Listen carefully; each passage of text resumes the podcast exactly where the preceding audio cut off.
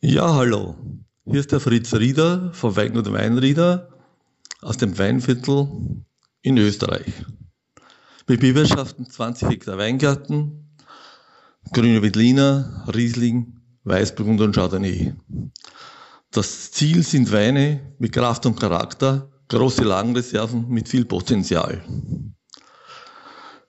Vor vielen, vielen Jahren habe ich Silvio Nietzsche kennengelernt er war bei einer großen Weinhandlung tätig und so haben wir uns kennengelernt. Wir haben gemeinsam oft Kunden besucht. Silva Nietzsche ist ein sehr bedächtigter Mann, aber ein sehr flotter Autofahrer. Und ich kann mich noch gut erinnern, wir waren wieder zügig auf einer Autobahn unterwegs im Ruhrgebiet und Silva Nietzsche erzählte mir, dass er mit der Situation, Weine zu verkaufen und nur zu verkaufen, komplett unglücklich wäre und das nicht seine Welt sein. Ich kann mich noch erinnern, er hat gesagt, was ich jetzt mache, da könnte ich auch Schuhe verkaufen und das möchte ich nicht. Ich möchte den Wein und die Menschen wieder im Mittelpunkt stellen. Die logische Konsequenz war die Wein- und Kulturbar in Dresden. Ich habe Silvia Nietzsche kennengelernt als einen Menschen, als einen Sommelier, dass sich den Weinen mit sehr viel bedacht, mit sehr viel Demut und Respekt genähert hat. Durch seine Tätigkeit in Dresden ist der persönliche Kontakt verloren gegangen. Leider. Aber Jahre später sind immer wieder Gäste aus Dresden auf Empfehlung Herrn Silva Nietzsche auf unser Weingut ins Weinviertel gekommen. Und teilweise sind auch Lebensfreundschaften dadurch entstanden. Da sieht man, dass Weine, das große Weine, Menschen miteinander verbindet. Wir leben jetzt einer, einer unruhigen Zeit, wo vielleicht der Wein und auch die Weinkulturbar einen kleinen, einen kleinen Beitrag zum Weltfrieden leisten kann. Das wünsche ich Ihnen, das wünsche ich mir. Viel Freude mit dem, was jetzt kommt. Danke für Ihre Aufmerksamkeit. Viele liebe Grüße aus dem Weinviertel. Ihr Fritz Rieder. Dankeschön.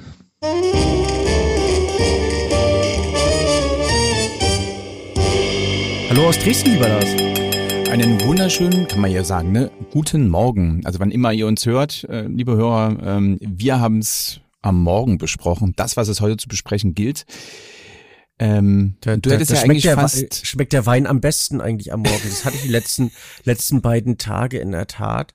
Ich war mal wieder auf ähm, auf einer Weinmesse, also nach nach äh, zwei drei Jahren der Abstinenz ähm, durfte ich mal wieder in Düsseldorf sein, durfte die Prowein erleben und da die geht der Tag halt um morgens.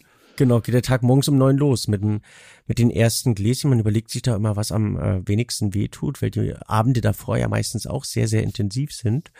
Also Besprechungen. relativ professionelle Besprechungen sind das dann genau. oder wie muss ich mir das vorstellen? Ja, die so ganz leicht flüssig begleitet werden. Das, das Schlimme ist ja bei so einer Messe kommen natürlich auch viele viele Fachleute zusammen und das ist dann schon ein äh, Flaschenbashing, was man sich da gegenseitig so um die Ohren wirft und ähm, wo, wo man schaut, was man dann möglichst intensiv ähm, ergründen kann und also wie stehst du das denn durch? Äh, reist du dann mit so einem Koffer voller Ibuprofen an oder wie, wie muss man das, also wie, wie ist denn das dann? Also wie viel Weine A, testest du und probierst du dann übers Wochenende und wie, also, also so der Gesamtverbrauch, kann man das, kann man das noch in Worte fassen? In dem Sinne fängt man mit zunehmender Profession eigentlich an, disziplinierter zu werden. Also dieses übertriebene, man, ähm, man, man durchzecht die Nacht, ist da eigentlich nicht, wenn man genau weiß, man äh, hat noch den nächsten Morgen oder den nächsten Tag und äh, man hat ja dann doch eine Aufgabe, man hat einen Plan, der relativ straff ist, also dann meist so viertelstundenmäßig getaktet ist, dass man da einen neuen Stand hat. Manchmal äh, hat man oder haben viele Moderationen, die ähm, versuchen anderen Kollegen einiges über die eigene Spezialisierung ähm, zu vermitteln. Dann kannst du da natürlich auch nicht volltrunken irgendwie ankommen. Das hatte ich dieses Jahr nur bedingt. Ähm, da war ich gerade in, ähm, in der Thematik Leser unterwegs, aber sonst, ähm, sonst eigentlich gar nicht weiter. Aber in den Vorjahren hat man dann schon drei, vier, fünf, sechs Moderationen über ein, zwei Tage. Also da lötest du dich dann auch nicht zu ähm, und schießt dir den Kopf weg. Ähm, und, und dann ist es natürlich auch so die, äh, die eigene ähm, Profession, die man leben möchte, insofern, dass du halt Sachen suchst, dass du ähm, versuchst, gewisse Länder, Themen zu bearbeiten, die Sachen probierst. Und wenn der Geschmack dann am Vorabend komplett ausgelöscht wurde, dann äh, dauert es ein bisschen länger, bis der sich am nächsten Tag regeneriert hat. Ähm, daher, also die, die Nächte sind nicht mehr ganz so schlimm, wie sie 97 habe ich damit angefangen mit der Prowein. Seitdem war ich eigentlich fast durchgängig da, wie die ersten Jahre waren, wo man sagte, ab in den Kosmos. Also mal, wie, ähm, also welche Bedeutung hat denn die Prowein für den, für, ich sag jetzt mal, deutschen, schrägstrich europäischen Weinmarkt? Vielleicht, vielleicht darf ich dein, äh, also ich behalte die Frage im Kopf und auf deine andere Frage noch äh, antworten. Also mh, wie viel Weine ich probiere. No, nominell kann ich das eigentlich gar nicht so beziffern, aber es gibt ähm, teilweise Tastings, die äh, ich mir selber von 10 bis 11 gesagt habe und da probiert probiere ich vielleicht 50, 60, 70 Bordeaux zum Beispiel. Ähm, ja, danach kommt dann Italien dran, dann ist Deutschland, hast du den VDP-Stand zum Beispiel und da versuchst du pro Stunde ungefähr zehn Winzer, a vier, fünf Weine zu durchlaufen. Ähm, danach kommt Österreich und so weiter. Also es ist schon eine gewisse ähm, es kommt, man, man kommt auf eine gute Schlagzahl. Ich versuche auch weniger dort zu, ähm, zu reden, sondern mehr zu probieren. Und dadurch ist, glaube ich, meine Schlagzahl in der Gänze höher. Wahrscheinlich komme ich auch, äh, am Tag so auf zwischen 150 und 300 Weine ungefähr. Aber bist, ich hab's, nicht, ich hab's nicht Sensorisch bist du doch dann durch. Nee, eigentlich nicht. Nee. Das ist, ähm, das ist wahrscheinlich wie, wie jemand, also man, man stellt sich das immer vor, weil es einem selber in einer anderen Ebene so geht. Also wenn ich jetzt keine Ahnung, ähm, ich weiß es nicht.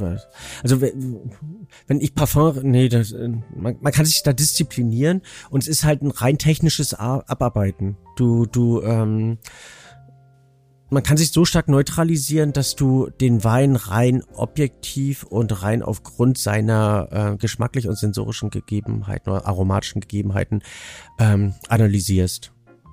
Und also wenn, wenn, wenn, wenn du nicht trinkst, wenn du konsequent spuckst, dann ist, ähm, ist man am Anfang des Tages eigentlich genauso objektiv wie am Ende des Tages. Habe ich nicht zuletzt in, in verschiedenen Verkostungspanels, wenn ich für verschiedene Führer zum Beispiel probiere, ähm, unter anderem für einen Vinumführer, wo du ja auch am Tag 50, 60, 70 Weine probieren musst und ähm, ähm, am Anfang genau die gleiche Objektivität haben musst wie eben am Schluss. Und da muss man natürlich ernsthaft rangehen. Wir haben da meistens einen Wein, mit dem man sich einordnet, wo man am Anfang guckt, wie viele Punkte bekommt der und den zwischendurch immer wieder zu Rate zieht, um einfach auch zu gucken, ob man sich jetzt irgendwie geschmacklich desensibilisiert hat ähm, oder verändert hat. Aber hm, eigentlich sollte immer noch die gleiche Objektivität am Schluss sein. Jetzt habe ich deine Frage doch ver vergessen. Weißt du die noch? Aber so ist es. Ne? Ich habe schon ich gesagt, als ich ge gefragt habe, dann du gesagt, nee, ich muss aber erstmal die davor beantworten. Da war ich schon raus.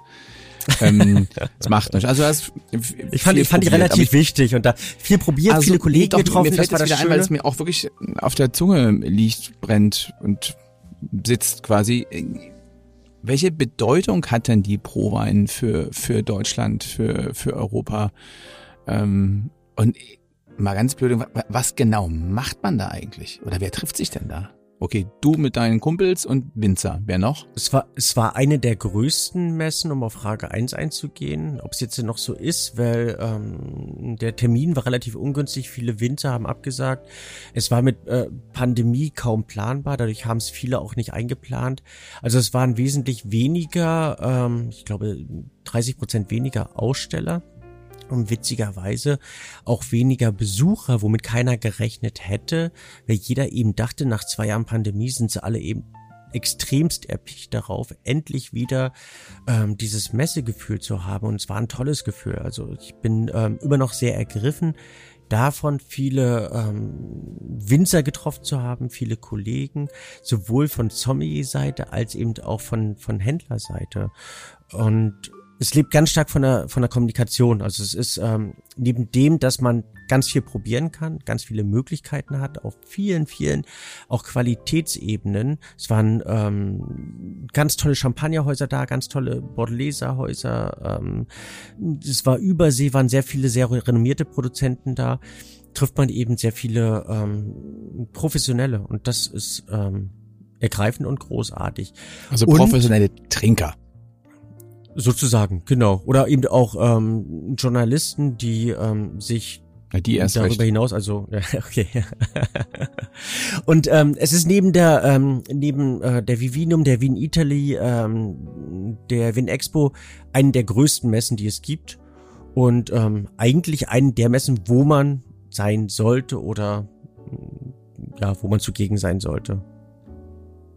Aber du hast jetzt gerade gesagt, Kommunikation ist alles. Ähm, das ist ja prinzipiell, finde ich, beim Thema Wein einer der ganz großen ähm, Schlüssel. Denn, denn nichts ist wichtiger als, und sei es im Restaurant, am Gast, wenn man eine gute Geschichte hat zum Wein, dann wird man begeistert, ja. Oder äh, man hat selbst diese, diese eine Geschichte vom vom Kauf vom ähm, oder vom selbst auf dem äh, auf dem Weingut besorgten Wein und schon ist man in dieser Geschichte drin. Also es ist, das haben wir immer wieder und schon oft festgestellt, dass Storytelling ist sicherlich eins der ganz großen Schlüsselwörter. Und gerade beim Wein erweitert es ja das Verständnis. Für mich ist Wein immer wie ein Gemälde und wenn dir jemand das Gemälde erklärt, dann hat man ein anderes Verständnis dafür, kann die Sache viel intensiver genießen und kann sich mehr auf die Sache einlassen. Und da finde ich es schon zeitgemäß, aber schade, dass eben immer wieder äh, weniger über Wein erzählt wird, weil einfach der Mensch, also dieser Faktum Mensch dabei fehlt. Es, man wird oder man versucht es über ähm, teilweise auch mediale ähm, Gegebenheiten ähm, zu relativieren. Also sprich, der, der Mensch im Restaurant, der sich um den Wein kümmert, wird nicht selten wegrationalisiert, weil es ein nicht günstiger Kostenfaktor ist. Der Mensch als Weinhändler wird seitens des Käufers wegrationalisiert, weil es die Sachen online einfach günstiger gibt.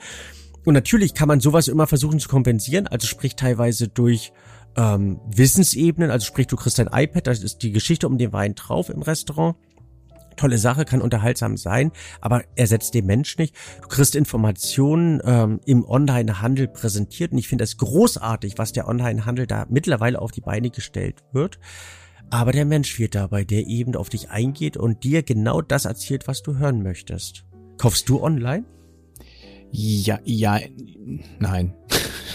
Also erstens, weil, also dankenswerterweise ähm, äh, kaufe ich ja bei dir ein, zum einen, oder dann eben auf Weingütern, die ich kenne und dann ja, aber dann rufe ich irgendwie auch meistens an oder schreibe eine Mail. Dass ich jetzt, mhm. für mich ist das, das Wein online bestellen ja so ein reines Abfertigung oder Abfertigungsprozess. Ne? Das, das funktioniert nur für mich oder würde funktionieren nur für Weine, die ich kenne, wo es ein reiner Bestellvorgang ist. Mhm. Also, also ich habe schon ein paar, paar, bei ein paar Online-Shops gesehen, dass es irgendwie doch ganz cool aufbereitet ist und relativ viele Informationen gibt. Äh, und mm, das finde ich gar nicht so schlecht, aber so dieses persönliche Gespräch, ja, oder dieses dann auch mal probieren können und guck mal, hier geht es dann so in die Richtung so.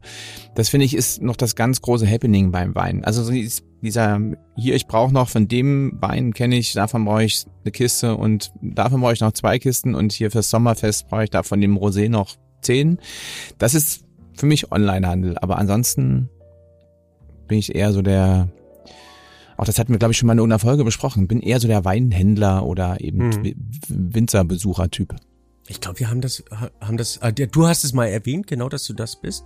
Aber ich glaube, über Weinhändler haben wir, haben wir so noch nie eine gesprochen. Folge. Nee, eigentlich nicht. Und das ist ein unglaublich wichtiges, ein unglaublich wichtiger Part, weil es für mich, also für mich persönlich gibt es so fünf Arten von Weinhändler.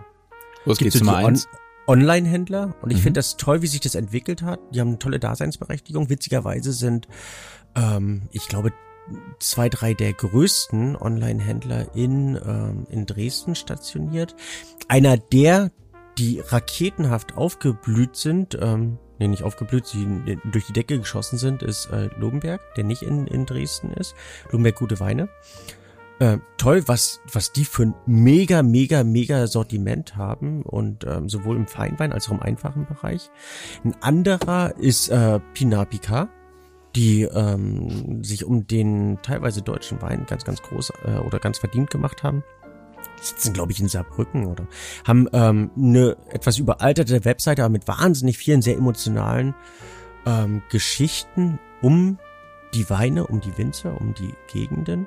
Und dann gibt's hier in Dresden Belvini. Der Rüdiger Kühner hat um die Jahrtausendwende ähm, Belvini ins Leben gerufen. Ich glaube, aus einem ganz, ganz kleinen stationären Handel heraus wurde er immer größer und ähm, ist so einer der ähm, schon Benchmark ähm, Online-Händler. Und das Interessante bei ihm ist, dass er Hintergrundwissen eben mit den Weinen ähm, transportiert, sowohl um Gebiet, Winzer, Weine ähm, das versucht mit eigenen Bepunktungen und so weiter zu begleiten und wohl also richtig was äh, um die Ecke dreht. Und für italienische Weine ähm, superiore.de, der, ähm, der wohl einer der außergewöhnlichsten Italien ähm, oder Lieferant für italienische Weine ist ähm, und der Lutz Heinrich, also mega Typ und ähm, schafft es, ähm, Italien nochmal mit einer ganz anderen Präsenz, auch in jeglichem äh, Qualitäts- und Preissegment in Deutschland zu präsentieren. Also die Online-Händler wären für mich Nummer eins. Und wenn sie Aber so einen guten Job machen wie diese... Jetzt eine Frage noch dazu. Was macht denn für dich einen guten Online-Händler aus? Äh, zum einen, dass ich die Dinge finde, dass man... Wenn du weißt, was ganz, du suchst. Ein, also ein großes Angebot. Ein, ein großes Angebot, ein ausführliches Angebot. Ähm, oder in gewisser Weise eine Spezialisierung, wobei ich die Spezialisierung und vielleicht bin ich da persönlich anders, aber eher bei Händler Nummer zwei suchen würde. Und ich okay. glaube, wenn der stationäre Handel eine Chance hat, dann ist es zum einen über eine Spezialisierung. Also wenn ich wirklich einen gereiften Bordeaux irgendwo kaufen möchte, wenn ich mich über Rhone Weine beraten lassen möchte, über ähm, über spanische Weine, über ähm, portugiesische Weine oder Port, ja, Portweine, ähm, dann würde ich am liebsten immer in äh, Natural Weine in einen Handel gehen und würde versuchen mit dem Typen, der dort steht, ähm, das Ganze zu finden oder eben da versuchen, ähm, mich, mich begeistern und beraten zu lassen. Und dafür muss das natürlich ein Freak sein und muss eine Spezialisierung haben. Also wenn der stationäre Handel eine Chance hat, dann eben über Spezialisierung und über die damit vermittelten Geschichten. Ähm, Part 3 wäre für mich die Type schlechthin. Also da gibt's ja einige, die echt mega coole Typen sind und dann darüber, weil sie halt Buddies sind, weil sie Weinbuddies sind, ihre Weine verkaufen. Und ähm, der vierte Grund für mich ist es ähm, irgendwo, wenn ich wenn ich ähm, zum Beispiel ein Fest habe und da ähm, etwas suche, ähm, und aber nicht weiß, wie viel Wein ich da brauche. Also wenn ich mit Kommissionsware arbeiten möchte, wenn ich mit Serviceleistung arbeiten möchte, sprich Gläser brauche, äh, die ich auch wieder zurückgeben kann und möchte, dann ähm, geht für mich nichts über den stationären Handel. Weil du beim Fest nicht ersehen kannst, ob jetzt äh, das Wetter schön wird und ich drei Flaschen brauche oder eben 30 Flaschen brauche für 20 Personen. Und Nummer fünf? Nummer fünf wäre für mich ähm, Jetzt habe ich einen Hänger. Du hast, also du hast gesagt, du, es gibt fünf Arten. Ich weiß. Ja. Ähm, die Reves Edekas der Welt. Nee. Nee. Liebe Hörer, auch das kann passieren. Unser wirklich sonst sehr perfekte Kollege Silvio ist raus aus der Sache. Ähm, dann lassen wir es bei den Vieren. Wir könnten möglicherweise später nachreichen, was dir an Informationen abhanden gekommen ist. Dann würde ich jetzt wahrscheinlich mit einer Kategorie uh. ähm, auf äh, das Ganze aufmachen und eventuell mit einem Wein, wo ich eine Geschichte zu hatte und merkte, das erste Mal richtig merkte, wie persönliche Geschichten einen Wein bereichern und ergänzen können zu einem Weingut, was mir seit meiner, ähm, seit meinen Wein, äh, aufblü aufblühenden Wein, oh, ich, ich hake heute hier hin und her, aufblühenden Weinleben sehr am Herzen liegt. Der, der hängt die ähm, Prowein noch wirklich tief in den Knochen. Ich glaube, dass so, du so, so ungefähr. diszipliniert warst du gar nicht. Ja, das, und das können wir jetzt hier schon.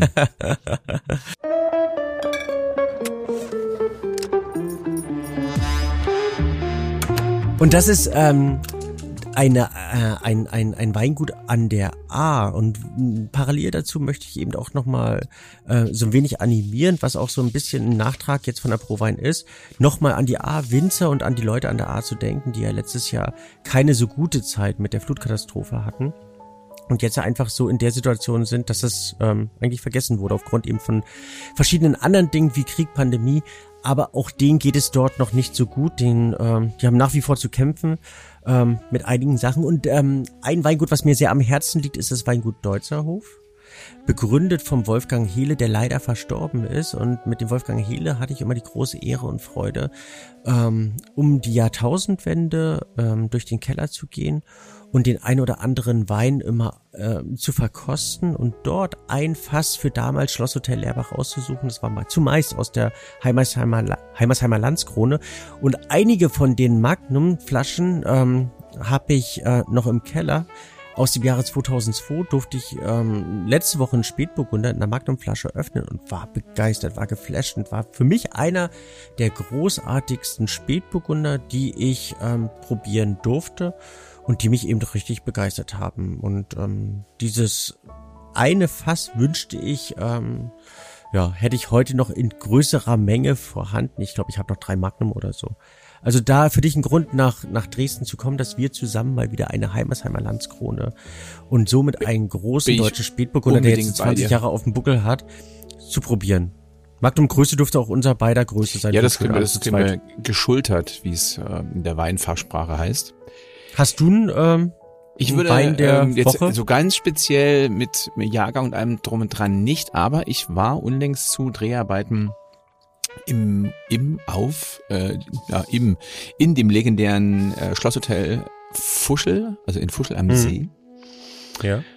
Was sich in der Nähe von Salzburg und somit in Österreich befindet und da wurde viel äh, Muscatella getrunken und da muss ich mich äh, an Folgendes erinnern ähm, ich, ich weiß nicht, 10, 15, eher 15, gefühlt 20 Jahren, so war ich auch eine Zeit lang sehr, sehr viel in Österreich und ähm, da stand immer gelbe Muscatella rum. Oder da hieß es mal, Mensch, probier doch mal das. Und so Muskat, hm, war ich so als Deutscher ein bisschen zurückhaltend, konnte mich dann aber sehr schnell, sehr ausgiebig und sehr umfänglich für den gelben Muscatella, speziell aus der Steiermark, ähm, begeistern und habe damals immer ähm, vom Weingut Groß das, an den kann ich mich noch super erinnern. Und ich möchte prinzipiell werben, also als Deutscher ist man ja relativ schnell mit den, mit den üblichen sehr deutschen Sorten durch. Der gelbe Muscatella hat auch was für sich. Und so diese Holunder, also diese Wahnsinnsfrucht in den, in den, in den Muscatellern, gerade aus der Steiermark, ähm, dafür würde ich werben. Und das würde ich ähm, in verschiedensten Flaschengrößen würde ich das, also wenn ich dann nach Dresden komme, dann bringe ich das mit. Also Groß Muscatella kenne ich. Ähm, ich glaube, ich habe ihn sogar im Sortiment. Ich weiß nicht, ob ich ihn aktuell habe, müsste ich mal nachschauen, aber ich ähm, habe ihn zumindest auf der Weinkarte und also Sortiment ist dann, wäre dann Verkauf. Ähm, und ich bin da eben auch ein großer Freund und bin auch ein großer Freund von, von Muscatella insofern, dass er ganz einfach massiv polarisiert. Entweder mag man ihn oder mag man ihn nicht. Absolut. Und er polarisiert auch im Rahmen der, der Winzerschaft. Also es gibt wenige Winzer, die es ähm, schaffen, einen Muscatella eine Seele zu geben, weil du halt einfach billigste Plörre draus machen kannst, die einfach nur Frucht hat und keinen Unterbau. Du kannst aber auch einen großartigen Wein draus machen, der sowohl Attraktivität als eben auch Authentizität lebt. Ähm, einer der, der außergewöhnlichsten Winzer für Muscatella ist für mich Michael Fröhlich aus dem Fränkischen, der einen tollen Muscatella ja. praktiziert. Ich finde auch den habe ich bei dir auch schon getrunken, erinnere mich. Genau. Ähm, äh, ich finde in der äh, Muscatella-Kultur auch einen, einen ganz normalen Muscato Dusty wenn der gut gemacht ist, großartig, mit 5 Volumenprozent ist das etwas so wunder wunderschönes, dem man sich hingeben kann, wo man einfach auch gerne in ganz großen Schlückchen oder eben auch Gläsern oder eben auch Fläschchen das Ganze genießen kann, wenn sie eben sauber und gut produziert wurden. Und witzigerweise... Das stimmt, ja, da kann man auch mal alleine sich meine Magnum gönnen. Durchaus, ja, mit 5 Volumenprozent, da, da macht das auch ähm, nach, ähm, nach dem Frühstück Spaß. Ähm, witzigerweise haben auch viele Winzer ihre große Aufgabe im Muscatella gesehen. Ich erinnere mich an den damals noch lebenden Bernhard Huber, der ähm, um 2005 ähm, Muscatella versucht hat, richtig mit Struktur und Textur zu äh, produzieren und mittlerweile jetzt auch weiterführen durch seinen Sohn ähm, außergewöhnliche Qualitäten produziert oder eben ähm, Rebholz in der in Siebelding in der Pfalz, der ähm, ein außergewöhnlich einen richtigen Charakter Muscatella ähm, produziert. Also es ist eine ganz ganz tolle Rebsorte. Ähm, Südsteiermark und ihre Muscatella, egal ob im Klassikbereich oder anders ähm, produziert, toll. Also würde ich unterstreichen und würde mich gerne von dir auf ein Gläschen einladen lassen. Das werden zwei, drei werden, Silvio. Ja, da ist Disziplin nicht gefragt. Ähm. Und da finde ich es eigentlich unglaublich wichtig, wenn du Muscatella kaufst, den eben nicht von der Stange zu kaufen, sondern dich da beraten zu lassen. Und äh, da sind wir wieder beim Thema Weinhändler. Ähm, hast du exemplarischen Weinhändler, wo du sagst, das ist ähm, oder hast, hast du ein Erlebnis, wo du mhm. mal diese Händlerschaft einfach richtig erleben konntest?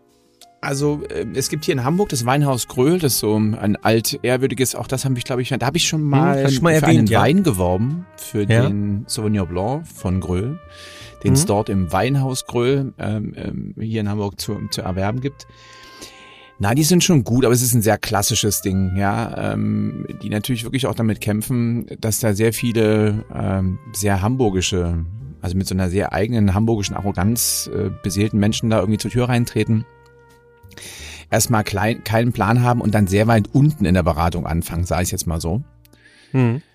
Ähm, der ist okay, aber das ist eigentlich tatsächlich einer der wenigen Weinhändler, wo ich irgendwie öfter bin, so rein aus Versorgungsgründen, gehe da aber auch nur hin, weil ich ganz bestimmte Sachen kaufe, die ich eben da was, hatten, was macht gut sortiert. für dich einen guten Weinhändler aus? Also was, äh, wo, wo bist du begeistert oder wo Jetzt muss ich dir das größte Kompliment machen, ähm, oder vor allen Dingen dir das Kompliment machen, dass du eben jemand bist, der irgendwie so diese Gabe hat, zu erahnen, was man so für ein Typ ist. Ja, das ist ja immer gar nicht so einfach, wenn man zur, zur Tür reintritt und irgendwie, keine Ahnung, ich gerade auf dem Weg bin, meinen Sohn zum Hockey zu bringen dann, und ich selber irgendwie Sport mache, dann komme ich da so in, in der, in der Tony-Box an und irgendwie mit dem Cappy. Da sehe ich jetzt nicht so aus wie der ganz klassische Weinkonsument.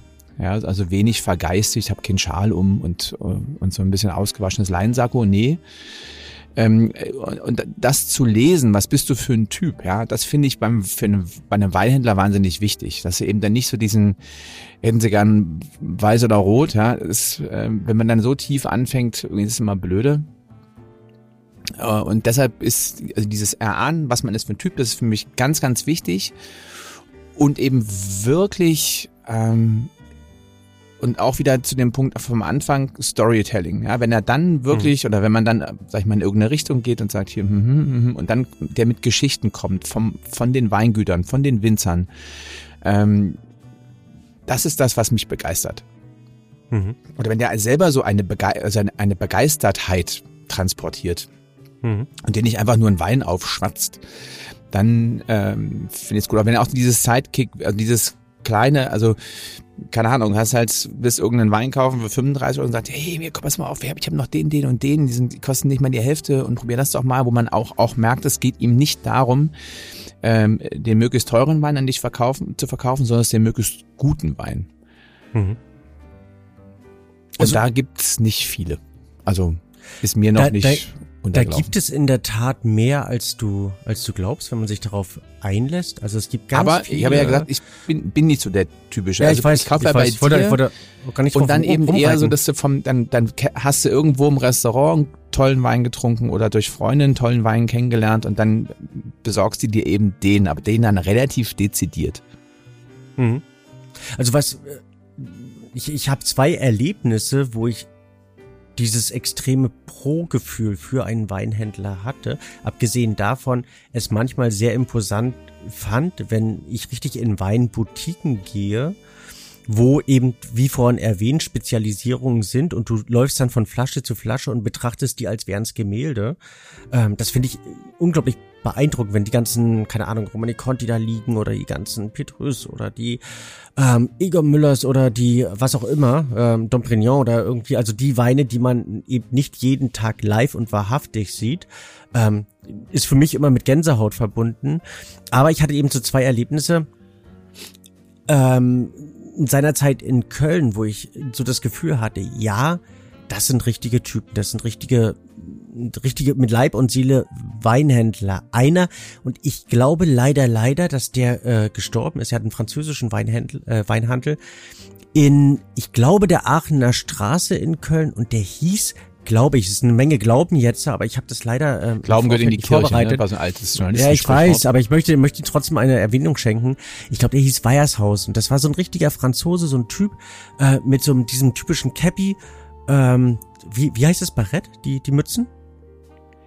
Jetzt ich, ich, ich würde jetzt darauf verzichten, mit Halbwissen zu glänzen. Ähm, Scheiße, ja. ähm, jedenfalls kam dir so entgegen, was schon dieser... verlangst jetzt viel von unseren Hörern, ne? Also da war einer, ah. hieß glaube ich so in der Stadt, ich weiß irgendwie auch nicht mehr, der hatte so ein Ding auf dem Kopf, ich glaube es war eine Mütze, ich, aber wie hieß sie genau, wie ist auch nicht. Und, ja, aber da der hatte, wir, der hatte... Also da müssen, müssen wir dran arbeiten. Da, da, ich weiß, aber der, ich muss mich besser vorbereiten. Aber der lebte diese Begeisterung für den Wein, also explizit für den französischen Wein und hatte so diesen, ähm, wie du dir so einen Franzosen vorstellst, also so ein bisschen dieses äh, rotzige, schnotzige, also diesen, äh, das soll nicht des, despektierlich gemeint sein, sondern eben äh, voller, voller Anerkennung und war so unglaublich tiefwissend um die Weinkultur, um die französischen Weine und hat da erzählt und es war immer eine Riesenaufgabe, da Wein zu kaufen, weil du weißt, du kommst vor einer Stunde nicht raus. Aber du bist so mit, mit, mit dieser transportierten Begeisterung rausgegangen. Das fand ich toll, cool, einzigartig, weil ich mich dort hab so richtig, also mit jeder Flasche schulen lassen dürfen. Zum anderen, also drei Straßen weiter, auch in Köln, gab es eben so diesen jungen Typen, der sich ähm, auf seinen Barhocker hingesetzt hat und äh, die Leute einfach angesprochen hat und gesagt hat, hier, ich habe einen neuen Frankenwein, probieren wir den zusammen und hat dieses Weintrinken einfach zelebriert. Also das kann kein Online-Händler und das finde ich so toll, weil er einfach ausgeschenkt hat und gesagt hat, ja und so und konnte eben auch aktiv verkaufen. Ich, ich finde es ja toll, wenn jemand verkaufen kann. Nicht aufschwatzen, sondern begeistern verkaufen. Ich kann das selber leider nicht. Ähm, und finde das toll, also wenn man Leute... Du kannst sehr wohl begeistern. Also ja, aber nicht verkaufen. Also das ist ähm, das ich stimmt, bin nicht so der Das stimmt wiederum typ. auch. Also das ist eine mangelhafte Wirtschaftlichkeit, aber so bist du. Das macht ähm, dich aber eben so liebenswert. Oh, danke schön, mein lieber Lars. Was möchtest du ja. trinken? Champagner? Ja, um, um den ja leider. Nein, und ich finde find, find das eben früh. so ganz finde das so großartig, wenn das eben jemand kann und da begeistern kann. Und da hat ähm, der stationäre Handel, äh, Handel eine ganz, ganz große Daseinsberechtigung und ich glaube und weiß, dass es da viel, viel mehr Typen gibt, als du, ähm, als du es zu glauben vermagst. Ähm, nicht zuletzt deshalb fand ich es ähm, gut, dass ähm, zum Beispiel die Firma Zia jetzt äh, kürzlich ähm, sich dazu entschlossen hat, einen Weinhandelspreis ins Leben zu rufen, also für den stationären Weinhandel und verschiedene ähm, verschiedene Personen ausloben möchte, also einen Weinhändler und eine Weinpersönlichkeit und sich da eine recht ähm, recht äh, gute Jury zusammengefunden hat, die ähm, versucht da besondere Persönlichkeiten ja, ins Leben zu rufen. Also für eine bessere Weinwelt sozusagen oder für die Weinkultur. Weil das finde ich gut, das müssen wir an der Stelle nochmal herausstellen. Also für eine bessere Weinwelt zu kämpfen, kann ja auch nur in unserem Sinne sein. Ne? Podcast heißt schließlich Wein und Weltfrieden. Ja, also auch der Weinfrieden, die Weinweltverbesserung ist nur zu begrüßen. Hm. Und, und ich möchte an der Stelle, liebe Hörer, nochmal nachreichen, dass der Kollege Nietzsche mit seinem Barett als äh, äh Bezeichnung der Mütze seines Weinhändlers ziemlich gut lag. Also Baret, Beret, Biret, da gibt es verschiedene Aussprachevarianten, aber das trifft das relativ genau. Dankeschön, vielen Dank, dass du mich ja, da also hier das nochmal Recherche hast. macht schlau, heißt es ja. Ja, habe ich ja, nochmal nachgereicht. In der Gastro sagt man, Mise en place das halbe Leben, also eine Arbeitsvorbereitung erleichtert das Leben. Ich hätte mich besser vorbereiten sollen, aber es war eben diese Emotion, die da mit mir ähm, einhergegangen ist, ist, und ähm, durchgegangen ist. Ja, die Pferde sind mit mir, die die verbalen Pferde sind mit mir durchgegangen. Und ähm, dieser Preis, also das ist jetzt gerade in der Vorbereitung, weil ich das nochmal mit aufgreifen darf, bevor du mir ins Wort gefallen bist. Also, ähm, also das hab ich, sollte mich da so reingesneakt, meinst du? genau. Soll ähm, im, im September verliehen werden. Ich bin da selber sehr gespannt. Das ist dieses Jahr das erste Jahr. Ähm, was daraus wird, wie das allgemein von der, von der Gemeinschaft, Gemeinschaft auch aufgenommen wird. Und jedenfalls in der Vorbereitung, da ich ein Teil dieses Ganzen sein darf, habe ich mich mit Weinhändlern beschäftigt und habe äh, mir einfach mal wieder vergegenwärtigt, wie viel Emotionen in ganz vielen kleinen Läden stecken. Also die niemals auf irgendein Tablett kommen, niemals in eine Zeitung kommen. Menschen, die dahinter den Weinen, hinter dem Weinhandel ähm, stehen und tagtäglich eben richtig begeistern. So ein Weinhändler erfährt ja manchmal, ähm, vor den eigenen Schwiegereltern oder Eltern, dass da, keine Ahnung, ein Kind geboren wird, wenn man halt eine Flasche Champagner verk äh, verkauft oder eben dort kauft. Oder ähm, durchlebt Familienereignisse mit jemandem, wenn man halt für das Frischgeborene eben ähm, Wein aus dem Jahrgang kauft, vermittelt, ähm, erlebt Weinfamilienfeste, äh, ähm, wenn man eben dafür berät. Also es ist eigentlich oftmals eine Vertrauensperson und die sollte ähm, sollte gepflegt werden und ja, daher ein großes Pro für die Weinhändler. Ähm, etwas, was auf keinen Fall vergessen werden sollte und wo man manchmal auch den, den Euro mehr, so, so einen stationären Handel zu betreiben, kostet halt ein bisschen mehr und ich kann Sachen nicht so im großen Stil verkaufen wie eben viele Online-Händler. Ich kann halt für, für viele ähm, oder kann oftmals, wenn ich eben auch ein breites Angebot haben möchte, von jedem Wein nur sechs oder zwölf Flaschen irgendwo einkaufen, bekomme dann natürlich nicht die Konditionen, die jetzt ein riesen Online-Händler, der eben zwei, 300 Flaschen kauft, ähm, und dadurch kann ich den Wein eben nicht so günstig anbieten. Aber es ist dann eben auch diese Kultur, die man mit dem Euro mehr dann irgendwo unterstützt. Da würde ich gerne noch eine äh, Sache erzählen, die mir neulich widerfahren ist, äh, von wegen Online-Händler. Ähm, nur gibt's halt diese klassischen Online-Händler, also die du schon Lanz, Belvini äh, und so weiter. Es gibt aber natürlich auch noch andere Plattformen. Ich habe neulich ein, eine Begrifflichkeit gesucht, Balthasar, da ging es egal. Um es abzukürzen, ähm, fand ich dann ähm, äh, Aldi Süd, Aldi Nord oder irgendwie sowas, ähm, wo Weinflaschengrößen ähm, aufgelistet wurden. Also ne, die hier mhm. Balthasar, Nebuchadnezzar, Jeroboam, wie auch immer sie alle heißen. Und bin dann auch auf die Seite und habe mir das dann angeguckt und fand das insofern interessant, als dass ich jetzt bei Aldi hätte ich jetzt erwartet, dass da so äh, kistenweise, also so quasi palettenweise der Wein verkauft wird. Ähm, hier bestellst du da, ist schön günstig, 1,99. Und dann fand ich es eigentlich sehr positiv, dass es doch relativ äh, mit versucht wurde, mit Wissen auf dieser äh, Internetseite so diesen, diesen Begeisterungsweg und Kaufimpuls eher durch so Wissen und Geschichte und so drumherum. Das fand ich aber das ist ja auch so ein bisschen Greenwashing, was die dort betreiben, oder? Wollen wir nicht? Ähm, wir hätten ja unsere Rubrik Thekenwissen.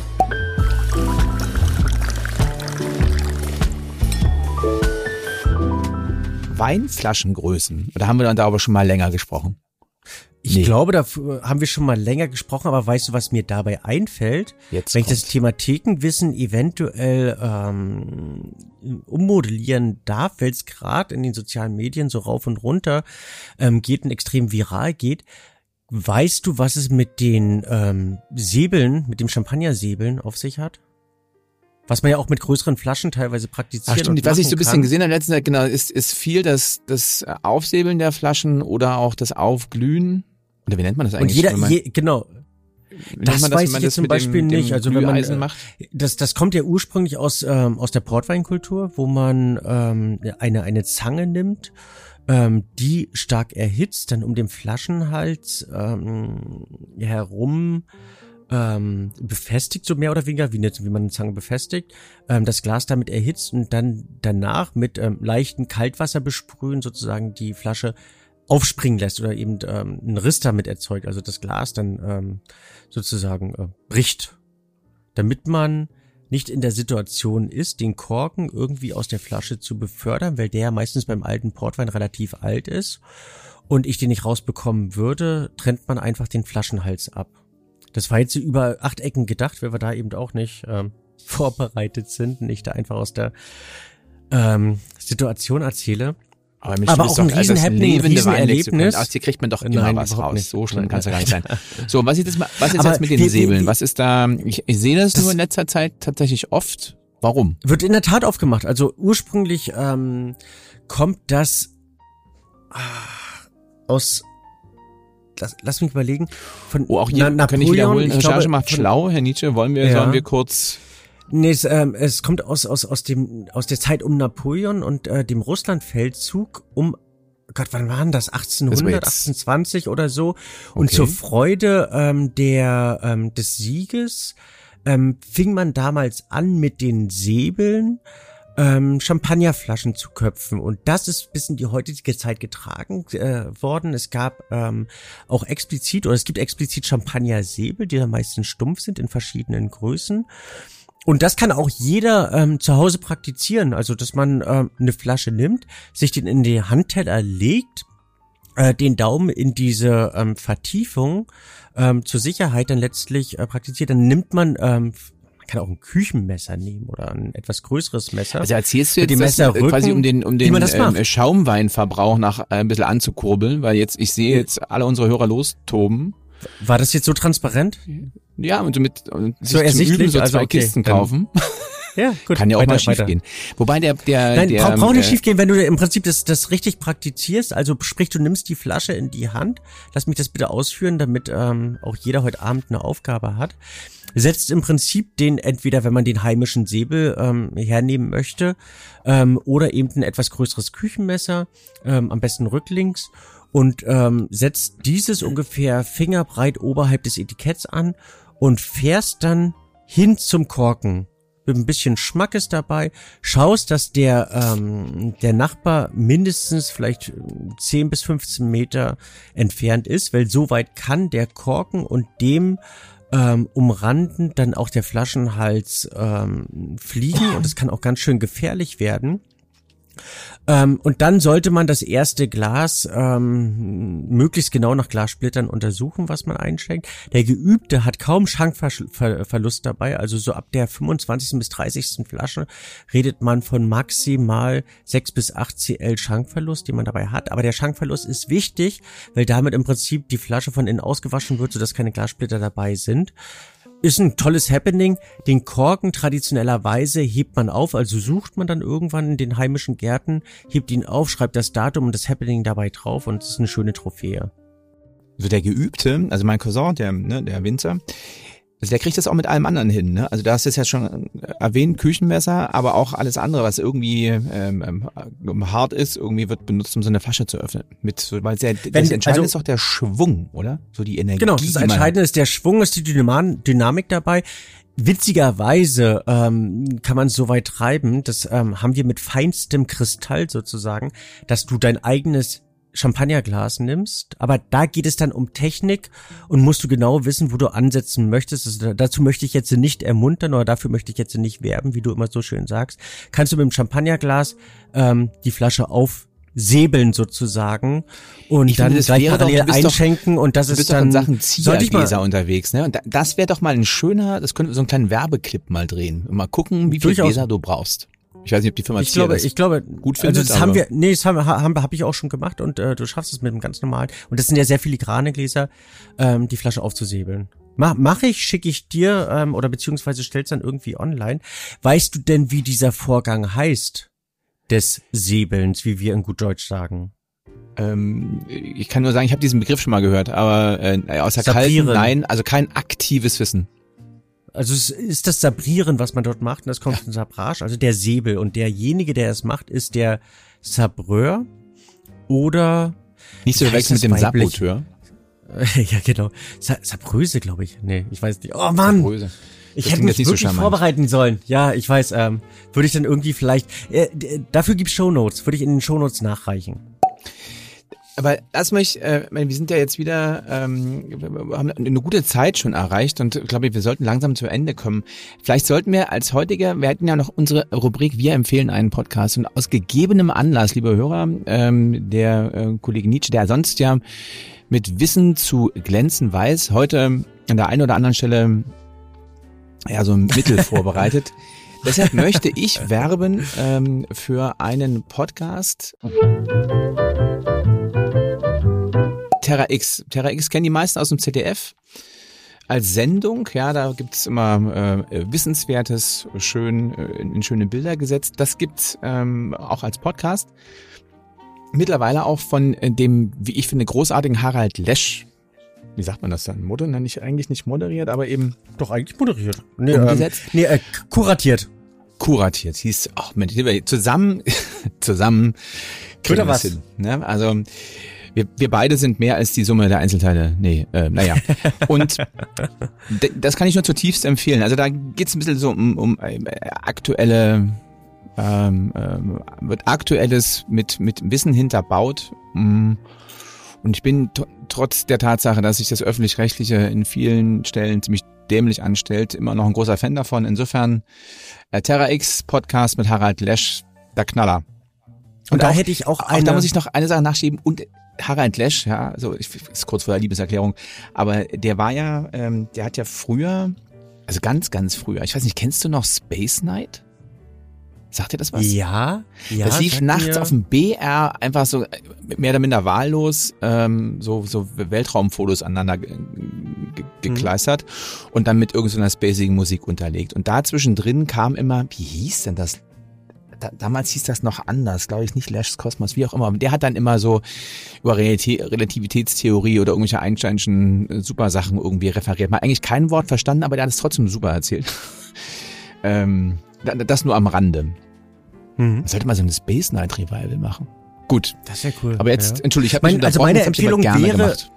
wäre, und das aus zweierlei Anlässen oder mit zweierlei Hintergründigkeiten, wäre ähm, der Podcast, der leider seit einem Jahr nicht mehr gesendet wurde, damals einigermaßen sporadisch, aber äh, mit ganz viel humoristischen Tiefsinn, also diesen schwarzen Humor, den wir beide auch ganz gerne praktizieren, wenn wir ein bisschen gelassener sind. Und das ist äh, Post von Sarah Bosetti. Hast du davon schon mal gehört oder? Finde ich großartig. Und ähm, aus zwei, zwei Hintergründigkeiten. Zum einen, weil sie sich versucht, humoristisch ernsten Themen zu, zu widmen oder in den, ich glaube, 20 Ausgaben, die es da gab. Ähm, das ist sehr kurzweilig, fünf Minuten lang, also wesentlich kurzweiliger als wir ähm, oder wesentlich kürzer als wir sind. Ich hoffe nicht kurzweiliger.